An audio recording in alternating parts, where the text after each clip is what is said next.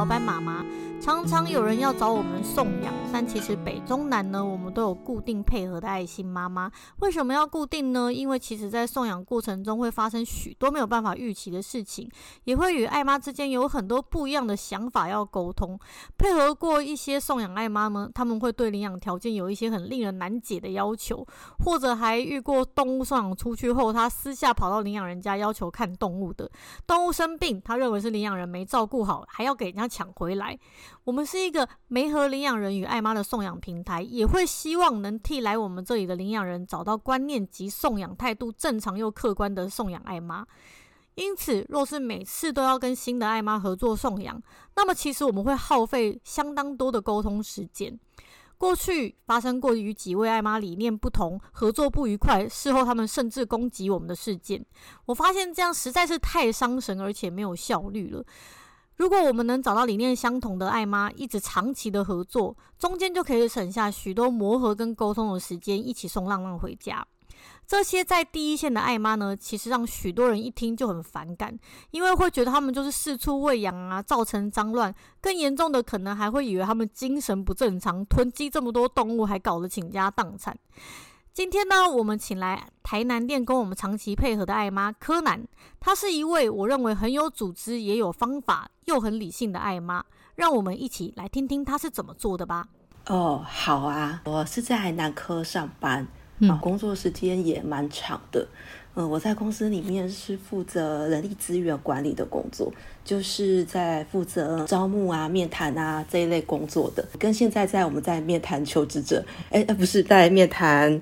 申请人其实是还蛮像的，会看很多很多的人，就是那应该就是很会看人，对对，所以就有一点在运用工作的技巧在谈认养人。嗯嗯，因为柯南其实应该现应该在公司也算是很高阶的主管的嘛，就是在专门在管人力的。对，是是部门主管，但是我不敢让公司长官知道我花这么多时间在弄浪浪，所以柯南是我 FB 的分身。可是你也是把工作应该做得很好吧？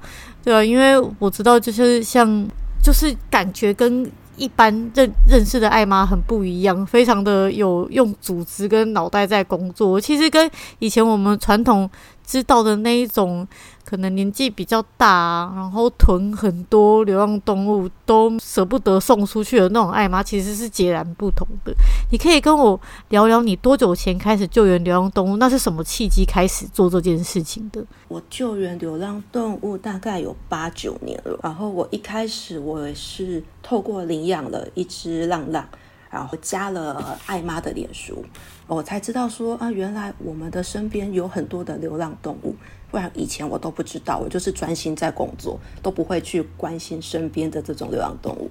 那领养了之后，才发现到进入了另外一个世界，嗯、我发现其实帮助他们并不困难，这样子。然后那时候我上班的地方那一个工业区，它是靠近海边工业区，里面就很多的浪浪。我一开始接触的时候，我就是跟其他爱妈喂他们，对，然后喂了之后，我就发现到说。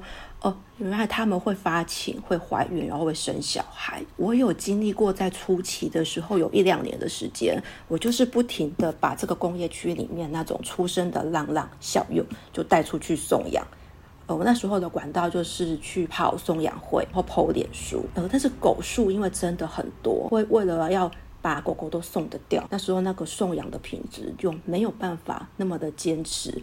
有时候觉得说好像有一点风险。可是还是会因为压力而去跟他赌，然后经过了几次不好的经验之后，我就在想说，如果不要有这么多的幼犬，我们是不是就可以好好的去把关，好好的来送养？那后来在脸书上知道有 TNR 这个政策啊，我也是跌跌撞撞。比如说一开始我是请动保处来帮我抓，后来发现到说动保处抓不到不亲人的浪浪，然后我又请一些动物救援的协会来帮忙。但是又发现他们的人手不够，抓的速度赶不上生的速度，就自己去网络上找一些前辈去学习怎么抓扎的方法，就自己买工具啊，买围篱呀，买笼子啊，然后就自己喂自己抓。我就是针对我那时候的那一个工业区，我就想说我要把它做源头管理，把这一区全全部抓干净。不要再让它有幼幼出生。我就想说，那我就可以不用送养，我就开始自己做。然后这样这几年期间，一边抓渣，然后一边把没扎到呃生下来的那种整窝幼犬带走。五六年的时间，把现在这个工业区里面已经不多，不会呃这样整窝整窝幼犬一直出生。我就还有余力去抓别的地方的浪浪，然后帮别的地区的幼犬回来送养，这就是我这样整路大概走过来的历程吧。嗯，所以那一区你想要负责的那一区，它现在已经是控制住的，那没有人再跑去那边丢狗吗？呃，还是会，但至少我们如果有看到新来的浪浪，大概知道他不是这一区的。就会很快，就就可能会掌握住，然后再把它管理住。所以那一区你没事还是会回去看一下、寻一下这样子。嗯，都要都要一直维持啊。那你平常是用什么时间会过去巡啊？还是你有其他的合作的人会过去那边寻寻看看这样？因为后来我就没有在那个工业区上班了。嗯然后一开始啊，我还花钱，就是请一个呃兼职的人去帮我去每天固定两个小时去那边巡，一边喂一边巡。对，我这样花了一段时间。然后现在我就变成是我下班之后，我会从南科再绕回来这边。再巡一次，然后才回家。嗯，还特那时候还特地请一个人去做这件事情，因为像像我知道，像柯南跟台南店配合也要两年了。从我们开台南店开始，柯南就在跟我们配合。那其实柯南平常是有在上班的，他们其实有一个小小的团队，也有请一个人专门在跟我们配合做送养这件事情。例如说，电影的动物需要医疗啊。或者需要他们要回家了，要做更换的动作的时候，都会有另外一位同事来协助你。你怎么会有这个念头，就是去花钱聘请一个这样的人来专门帮你做这件事情？如果我自己做，那我正职的工作就会做不好，然后受影响。但是我又不想放弃这一块啊！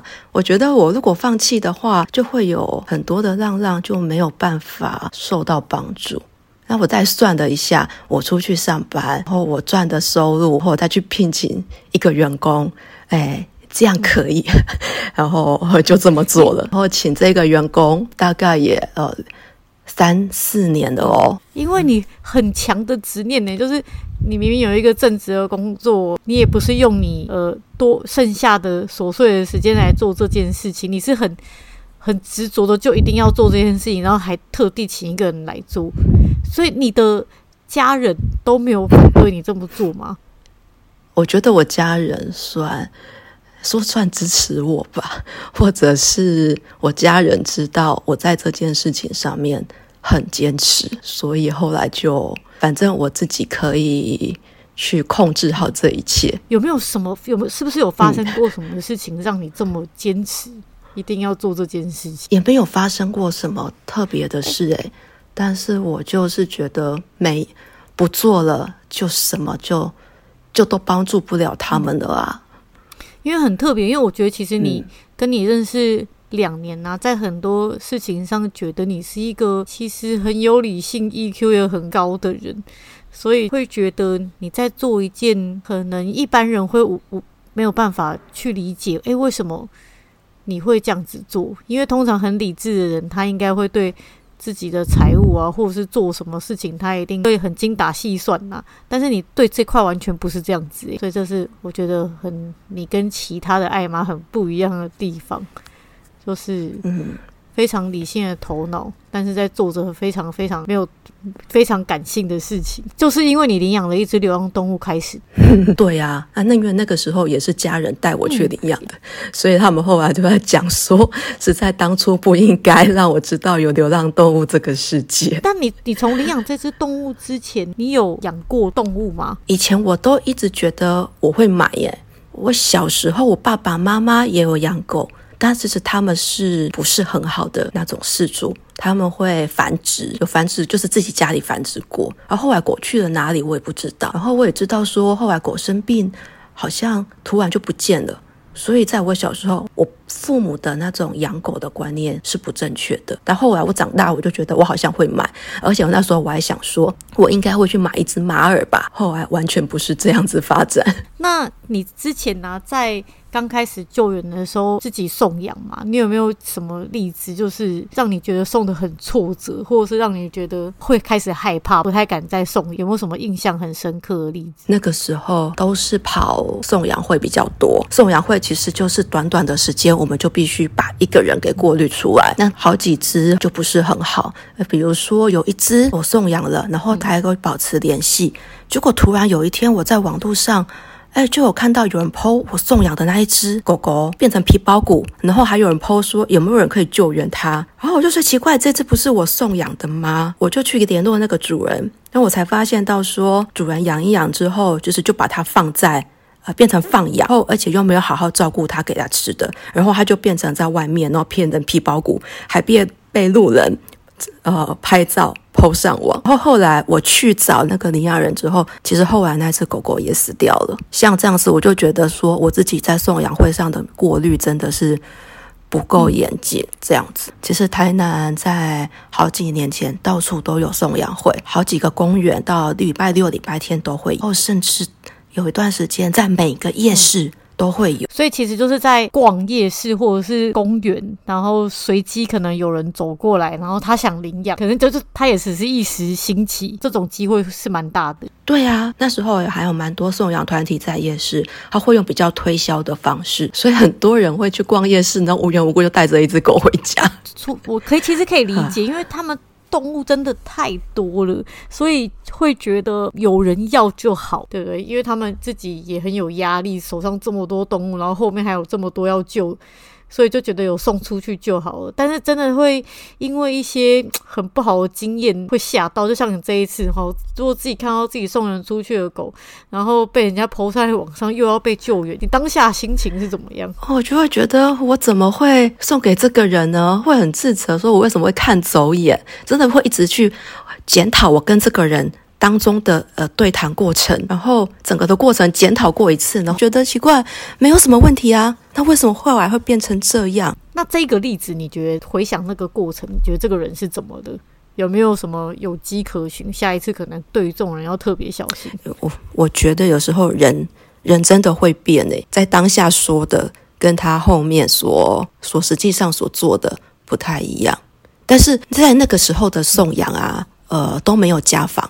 我是跟浪浪别哭配养了之后，才开始诶觉得嗯有加入浪浪别哭的这个家访机制之后，我觉得有家访真的有差。像在那个时候，我根本在送养会上送养，我不可能跟着他回家去看看他家。但是后来，我实际上那一只狗狗出事了之后，我去了他家，我才发现原来他家是这样。那么难怪他会把它放在外面养。他家是怎么样？他家就是很小，然后里面呃东西很凌乱。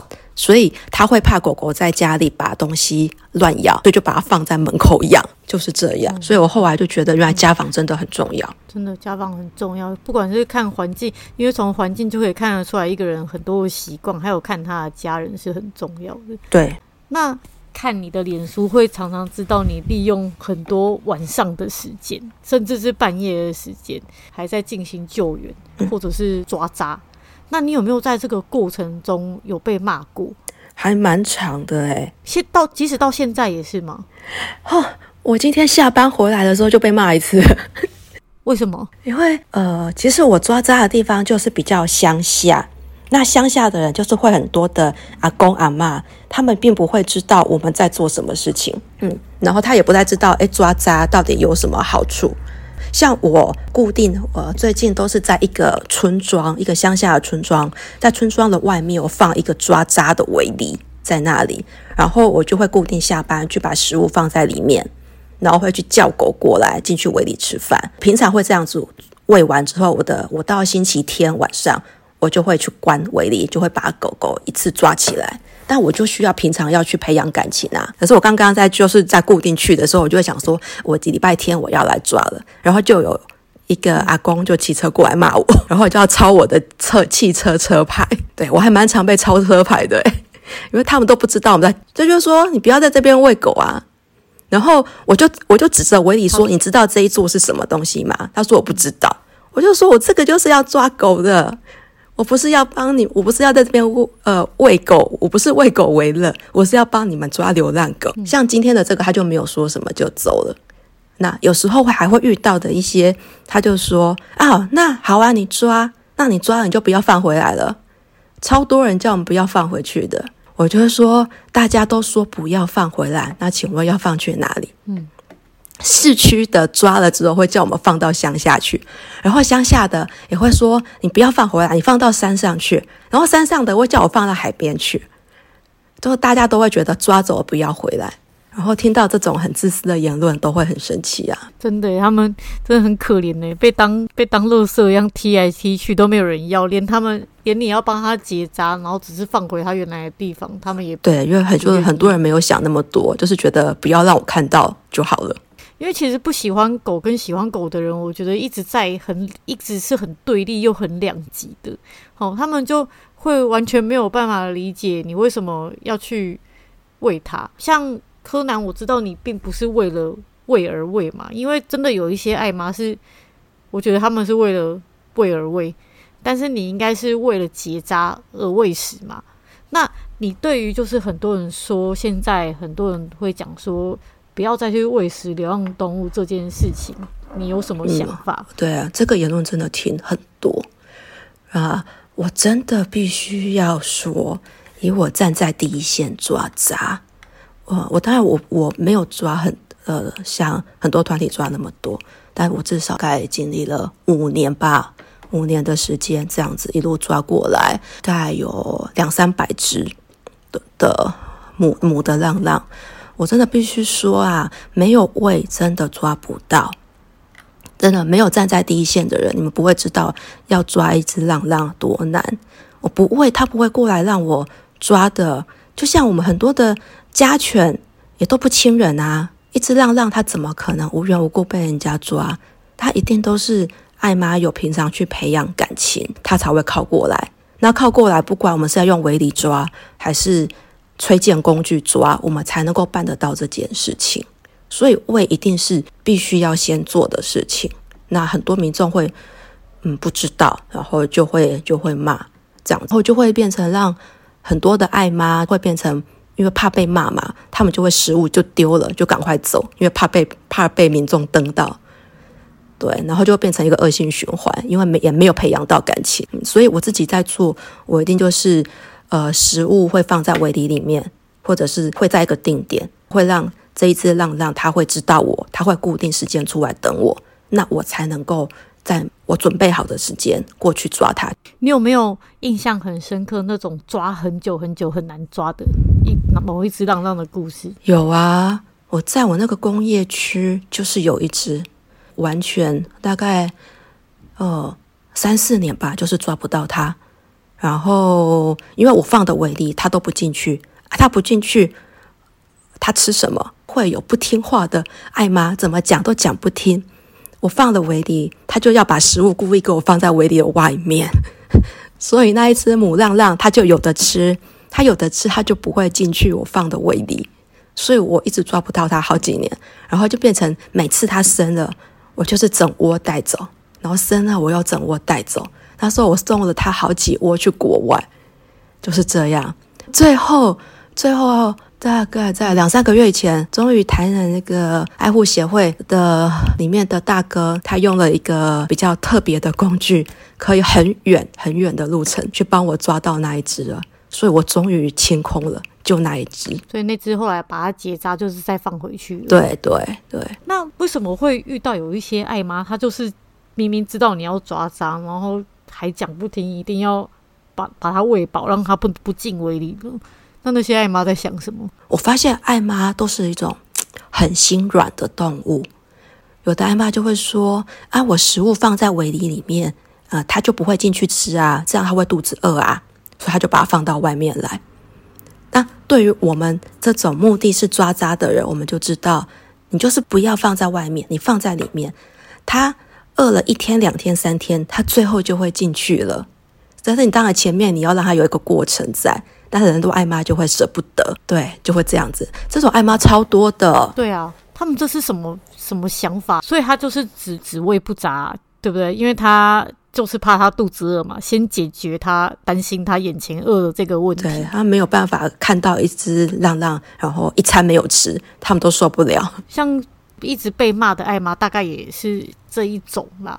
也是因为有这样子的艾妈，所以其实整个在做抓扎或做流浪动物相关的人，其实都让别人连带觉得有不好的印象。对，像那种就是比较不理性，我觉得感性大于理性吧。那很多艾妈是这样子的，因为其实流浪动物你只喂它，你不扎它，一定就是会越来越壮大嘛，然后一定会越来越多，当然就带来的脏乱啊，或者是跟其他动物的冲突的问题啊，也全部都会一起增加。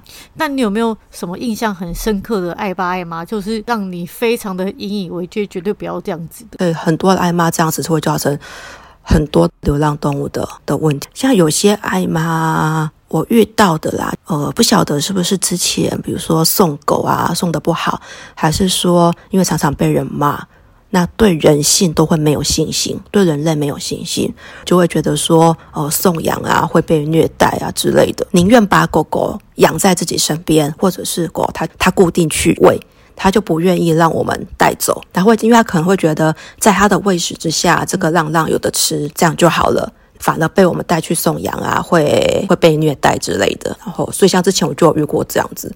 但其实这些爱妈都没有想过说，他没有办法喂一辈子，他有可能呃哪一天没有办法喂了的时候，这只浪浪还会在原地等他。他们这个真的是一朝被蛇咬，十年怕草蛇，就是一出了一次事情造成了一个伤害，他就不愿意再继续做下去啊。如果我们也这样子的话，嗯、我们大概也早就不用做了。还有一种爱妈是囤狗症的爱妈，你有遇过这一种吗？就是会有不少狗园都会这样、欸，诶，会把狗狗就留在自己狗园里面。那如果有一些狗园可能还不错，那也还好。但有一些我们看到的不是这样啊，像有些狗园的狗数就很多，然后可能还都关笼，然后就看照片就觉得他们在里面。没有比在外面流浪开心吧？他可能在里面都关笼，但是关个十年，我会觉得那些流浪动物，他可能宁愿他在外面自由自在过个一两年，那就算出意外过走了，都好比他在里面过漫长的牢笼生活还要来得好。这样，所以我就会发誓说，我只做中途，我绝对不开狗园。我捞的狗，我一定要用，都是以送养为目标。但是你自己应该也认识很多开狗园的人。可以理解为什么他们会想要成立狗园，然后去把狗放在里面吗？我知道有一些可能一开始的救援只是没有办法原放，嗯，所以才有了一个小小狗园。但有一些就是又会一直收啊，就是因为太太心软。对对对，很多爱妈看到路边的都很心软，然后会觉得很可怜，然后就收回去自己狗园，然后就越收越多，越收越多。呃，后来就会没有办法负担，然后就去网络上，然后讲说自己很需要帮忙。那像我这种，我就觉得为什么不要让那些狗狗在外面就好了？对啊，自由自在的还比较好，而且他可能在外面走一走，还会有机会可以自己找到好的主人。对呀、啊，会有会比较有机会啊，但是进去之后就没有机会了。所以我也很不很不建议，也很多民众会把狗狗送去狗园，尤其那个。真的要去想，你看我们一个人可能照顾个两三只狗，如果要好好的照顾的话，几只狗就已经忙得不得了了。狗园呐、通常都是一两个照顾者，然后面对的是两三百只甚至更多的狗，那那些狗怎么可能会得到多好的生活？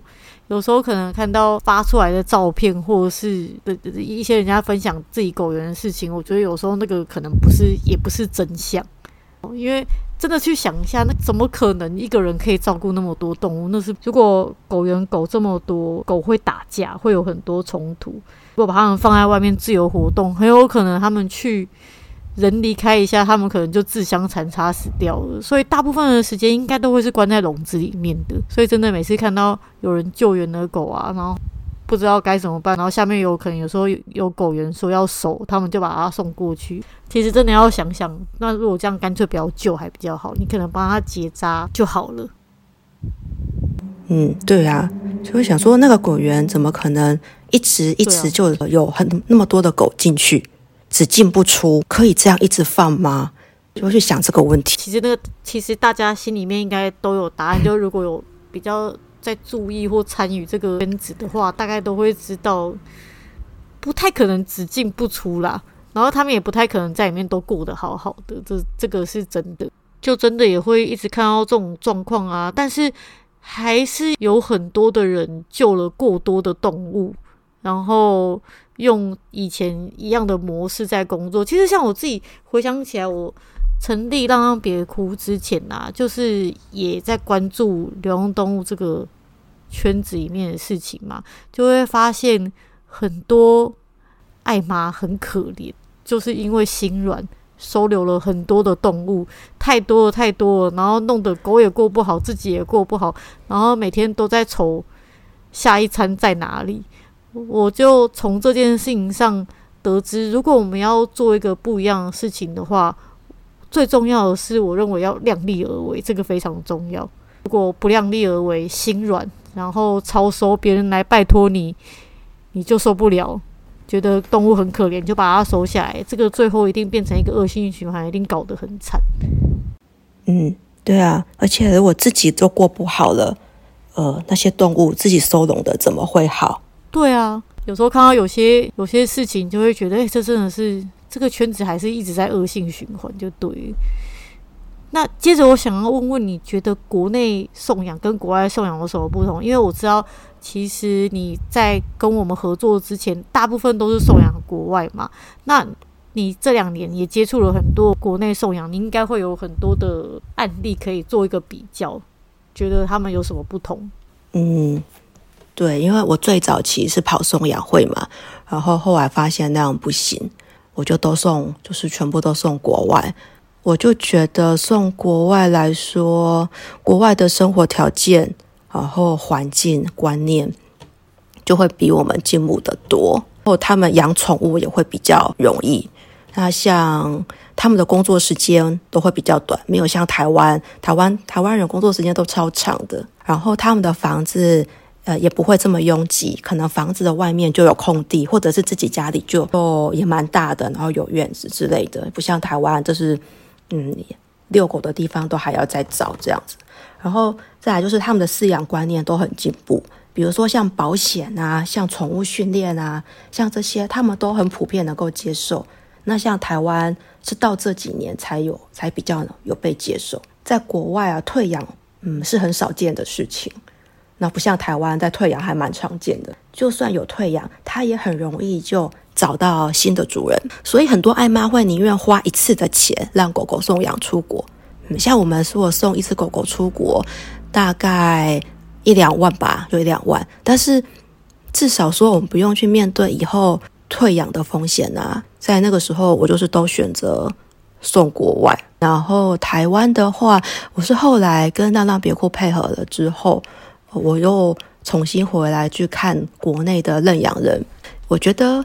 嗯，有改变诶，我觉得跟我那时候之前的不太一样，但是也有一部分是因为浪浪别哭你们所吸引来的人本来就会有一定的呃观念，嗯，真的会有比较好，对，然后谈起来呀，面谈呃审核起来就会觉得这些事主的理念啊都还蛮新的，因为会来让别哭认养的人，我觉得年龄上普遍。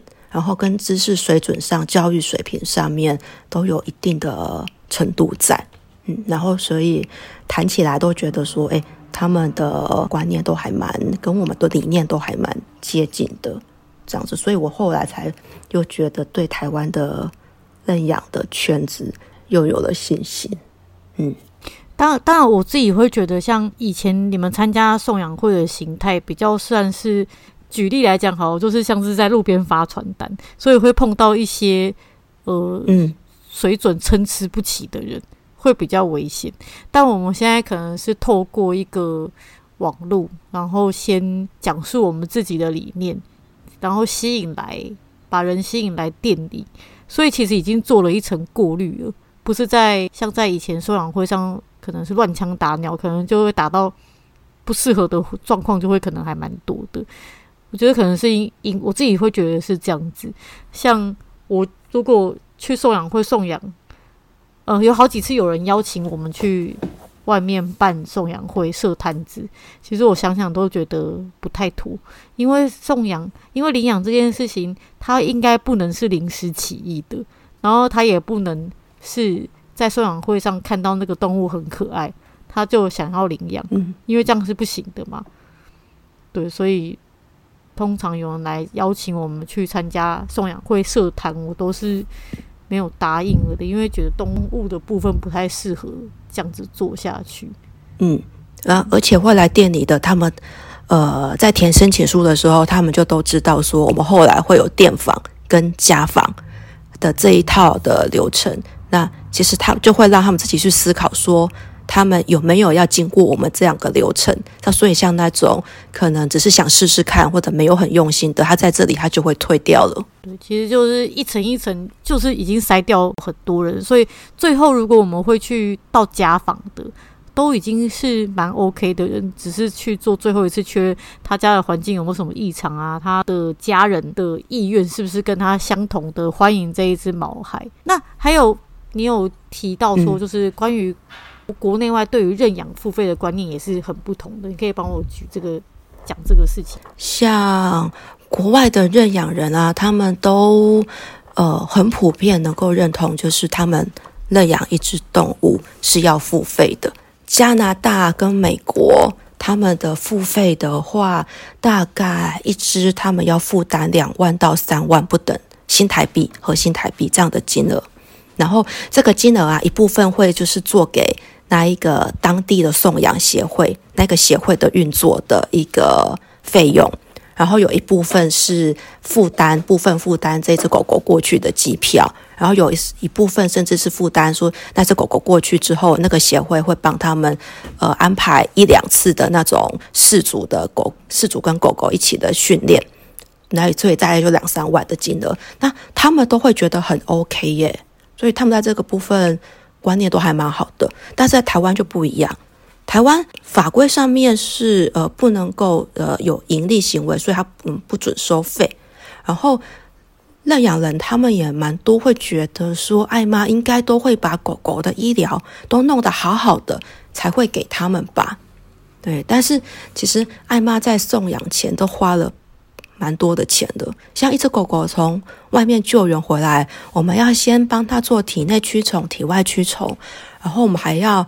呃，做血检，像猫咪要验艾滋、白血这些，然后再来是预防针。狗狗送养期间，它会有感冒、拉肚子、皮肤病，还有中途期间的饲料、尿布、猫砂，真的蛮多钱的。这中间加起来，我们送养一只动物，可能送养前会花到两三千块钱不等。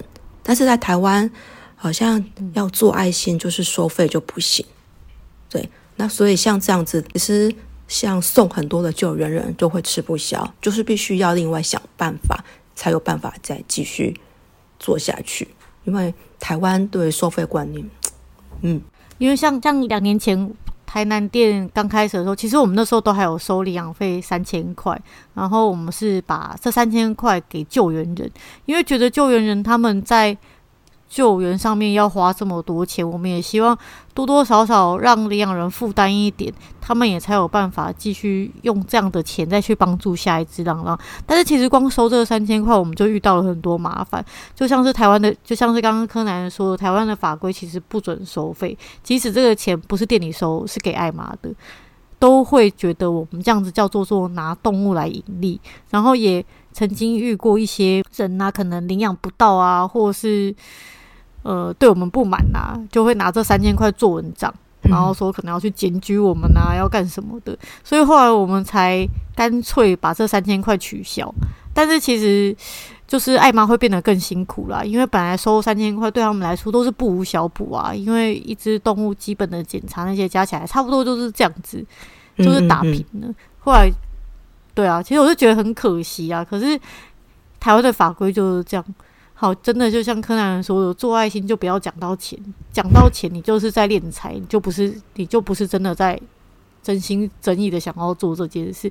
其实这是一个非常不好的太一个观念，然后也会造成一个很不好的循环，因为在做这件事的人，他就是断会断在一个点上，他不能循环嘛。像你们可能就还要花很多的力气去想说要义卖啊，要干嘛的，嗯、然后去分分散更多的心力去做别的事筹钱。嗯、像你自己是用什么方法去筹钱做这些事呢？我就是我，当然我也是久久做一次，就是发起。呃，义卖，像可能有朋友，他们有家里有种水果的，他们就会让水果让我义卖，但我也只是他，因为我还是必须成本给他，所以我可能就是呃卖一单，我可能就是嗯这种抽个抽个一些一些零头，然后可能必须要卖很多，我才能够筹到一笔钱，然后这笔钱再拿来指引我接下来好几只动物的费用。所以你现在就是用义卖的方式在持续的。救援跟送养流浪动物，对啊，然后你还要把自己的薪水丢下去吗？不够的时候，当然对啊，因为像我追踪你的脸书嘛，有时候也难免会有意外，说那个动物救来是重症，然后要花很多钱。嗯、你有没有一个帮我讲一个你印象比较深刻，花了非常多钱，然后完全是你意想不到的状况的一个孩子？哎，其实还蛮多的哎，那真的常常救到之后，就突然突然要花一笔钱，但是已经救到了，呃，也不能够怎么办？最近的是哪一个？然后我自最近我想一下，哦，像大肠啊，哦、像大肠就花了，呃，没有一万块啦，但是有几千块。他那时候就是大肠就是卡在铁丝网里面。然后艾妈跟我说，然后就说能不能送养，我就想说哦好啊，既然都卡在铁丝网了，就救出来。然后就带回家之后帮他洗澡，才发现身上有一个伤口。然后我想说还好，那结果怎么知道他精神就突然变不好？然后去了医院才知道那个伤口其实里面呃化脓在包在里面。然后医生说很紧急很严重，然后不住院就会败血。所以他还住院住了好久，一说医生说状况不好，诶，怎么知道那个伤口里面是这样？他住了，呃，住了一阵子才出来，他也是花了不少钱。那就是当时在救的时候根本不知道怎么会会花这样子的钱。嗯，因为当时就想说他就是一个一般的幼犬嘛，完全没有想到他有这些问题。对对，那你自己有没有最怕救援到什么样的？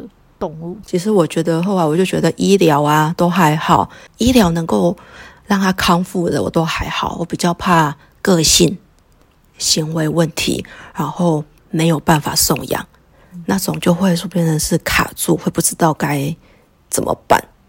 像嗯嗯，你现在自己我自己有一只是送养国外，然后但是他在国外咬人。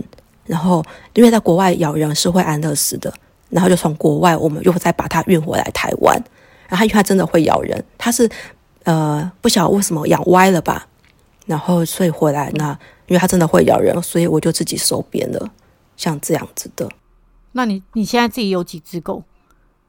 我现在有九只狗，哇，九只上线。所以这些狗都是送不出去收编的吗？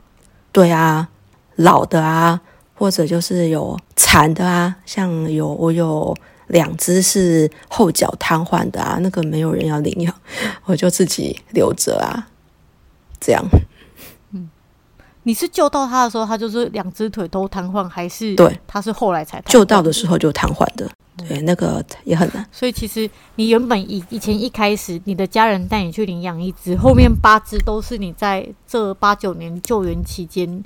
没有办法送出去的就手边，对啊，对啊，但我觉得上限各种有问题，对，就各种有问题的就自己收编。那我就说这个就是上限了，不可以了，不然他们的品质都不好。可是如果你在救援的话，还是有可能继续碰到这种状况啊。嗯，所以我现在在救援的时候，我自己都会多想一下，哎，真的是要多评估自己有没有办法，也没办法说看到了然后多想救啊，一定要理性去评估它。因为我自己认识很多的救援人嘛，我觉得大家最害怕的事情，其实都跟你的一样，就是会怕救到一个没有办法送养的孩子，嗯、然后最后可能就变成自己要收编。然后通常救援人他们家里面自己养的动物的数量已经一定都一定都蛮多了，嗯、就是会如果你再继续收编下去，其实你家就变成一个小狗园，然后就会再循环到我们刚刚讲的，就是那种对，就变成一个小狗园，然后很多狗品狗品质不好，人也品质不好的一个状况。对啊，对啊，所以在前面捞狗的时候，自己都要呃评估清楚他的个性亲不亲人。那如果像你有没有什么建议给？就像现在也越多人，越来越多人因为网络很发达嘛，开始对于流浪动物呃救援的知识会普及一点，他们也会觉得自己可以做，然后自己也愿意做。那像前阵子有一个很红的那个事件嘛，那个欧欧嘎的事件，像那个救援人他本来也是一个个人中途嘛，他后来救援到了一只嗯、一只有问题的狗，那。如果你给一般的救援人有什么样这样子的经验，他怎么样去一开始去评估这个动物到底能不能救？我觉得，嗯，动物应该最好是能够自己有实地去互动过，或者是真的有有人帮你测试过，你才能够呃评估能不能救。诶，而不是说，哎，我今天网络上看到一个照片，那只狗狗很可怜，然后我就说我要救。那个我就不太敢诶，因为它的个性是怎么样，我们不知道啊。嗯、那但是如果这只狗狗在你面前，然后你自己有互动过，它真的能够让你摸，然后它能够让你上牵绳走路，这样子的，诶，我们才能够评估说它有机会可以送养啊。嗯，不然就会变成像欧嘎这样子的状况。或或许听到这边，有些人会觉得啊，我们很忍心，为什么那个很残忍啊？为什么生命是有分别，有该救不该救？但是整体考量下来，我觉得，呃，在做这件流浪动物救援跟送养的事情上啊，量力而为真的是非常非常重要的。就是你如果收编，就是救了一只，你根本没有能力去好好的。帮助他的动物呢，到时候就是你自己卡住，然后它也不上不下的，整个状况就不知道该怎么办。那你一卡住，你其实就没有办法帮助其他更多的动物。所以要救援流浪动物，一定要很理性的考量自己的能力啊、环境啊、呃、知识啊、经济啊，到底有没有办法能 handle 这只动物，真的很重要。不然你就是要下定决心，救了送不出去，救了有问题，你就自己像柯南一样，就自己收编。不然你就不要，真的就不要碰它。嗯、对，那我想要请柯南分享一个你最在送养这个过程中你最不高兴跟最感动的故事。感动的很多哎、欸，因为嗯，现在我真的觉得大家的观念都越来越好。然后像看到有一些愿意领养老狗的啊，或者残缺狗的啊，我都觉得很棒。像嗯、呃，之前前前几集不是有喜多妈妈？看喜多妈就是台南这边送养出去的嘛，啊，喜多送养出去我也觉得很感动。还有喜乐，他们他们都是残缺的狗狗啊，然后后来他们都会来被主人很好的对待，这样我就觉得很棒。那像最近也其实也不是每一件事情都这么美好，像我们最近也有遇到。一只猫咪生病被退养的事情，嗯，你可以帮我讲讲这件事？对，有一只猫咪，其实它已经回家三个月了吧，然后就是因为呃腹膜炎，然后主人就就说他先生不愿意负担医疗费，说请我带回来。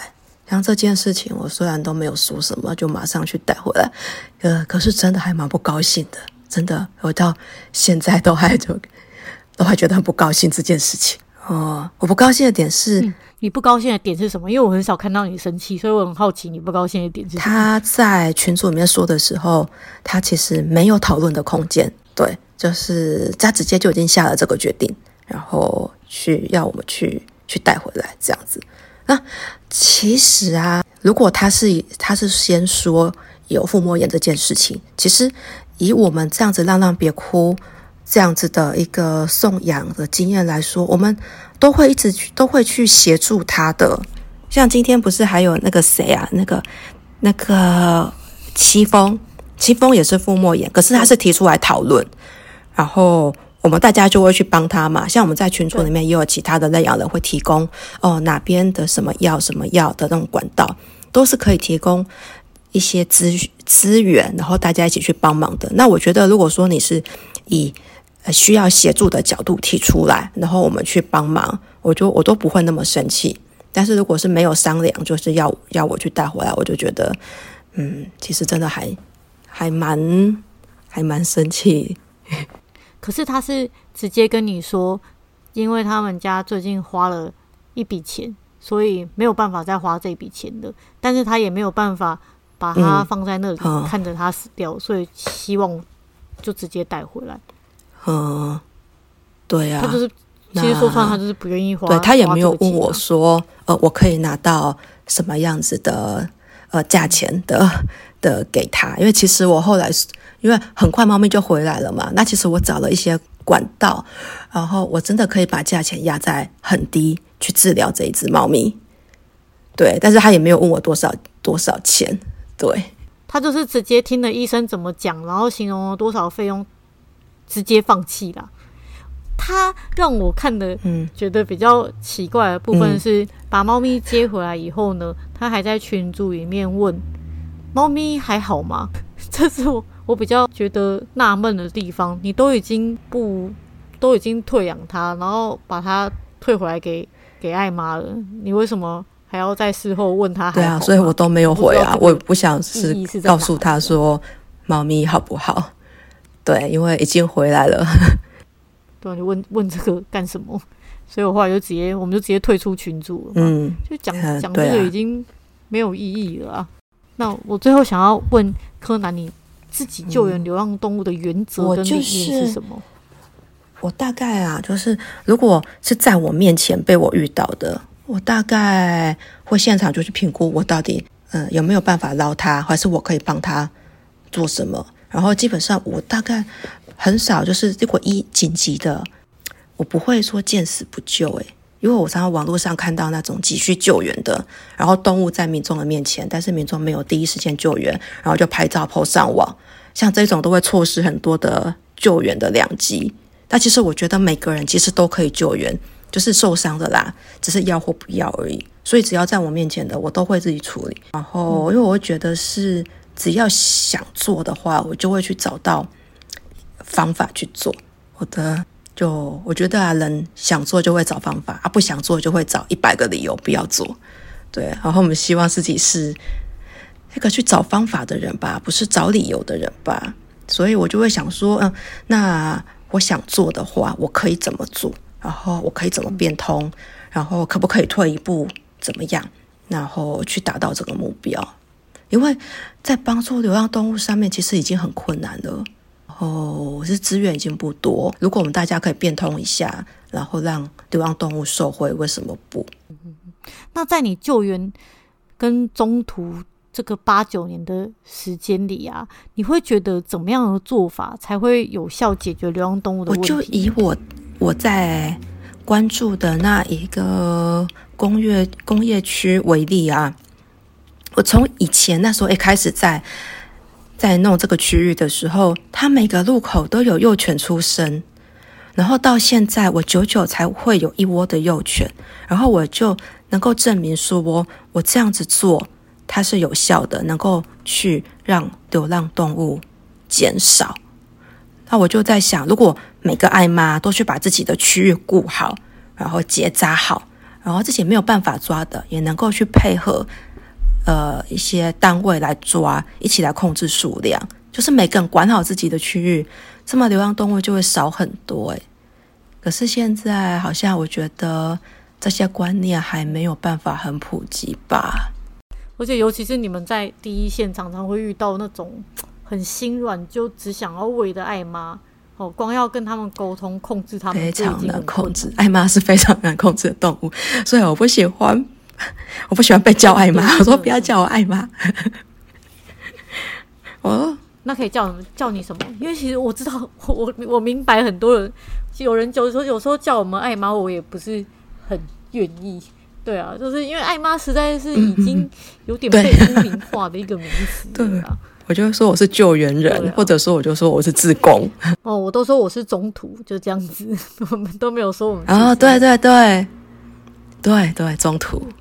对啊，如果最后呢，我想说，如果南部的大家想要一起帮助流浪动物，其实可以加入柯南的团队。现在他们需要以下的几种人：第一个呢是医疗志工，他们柯南常常会在店里送养狗、送养猫嘛。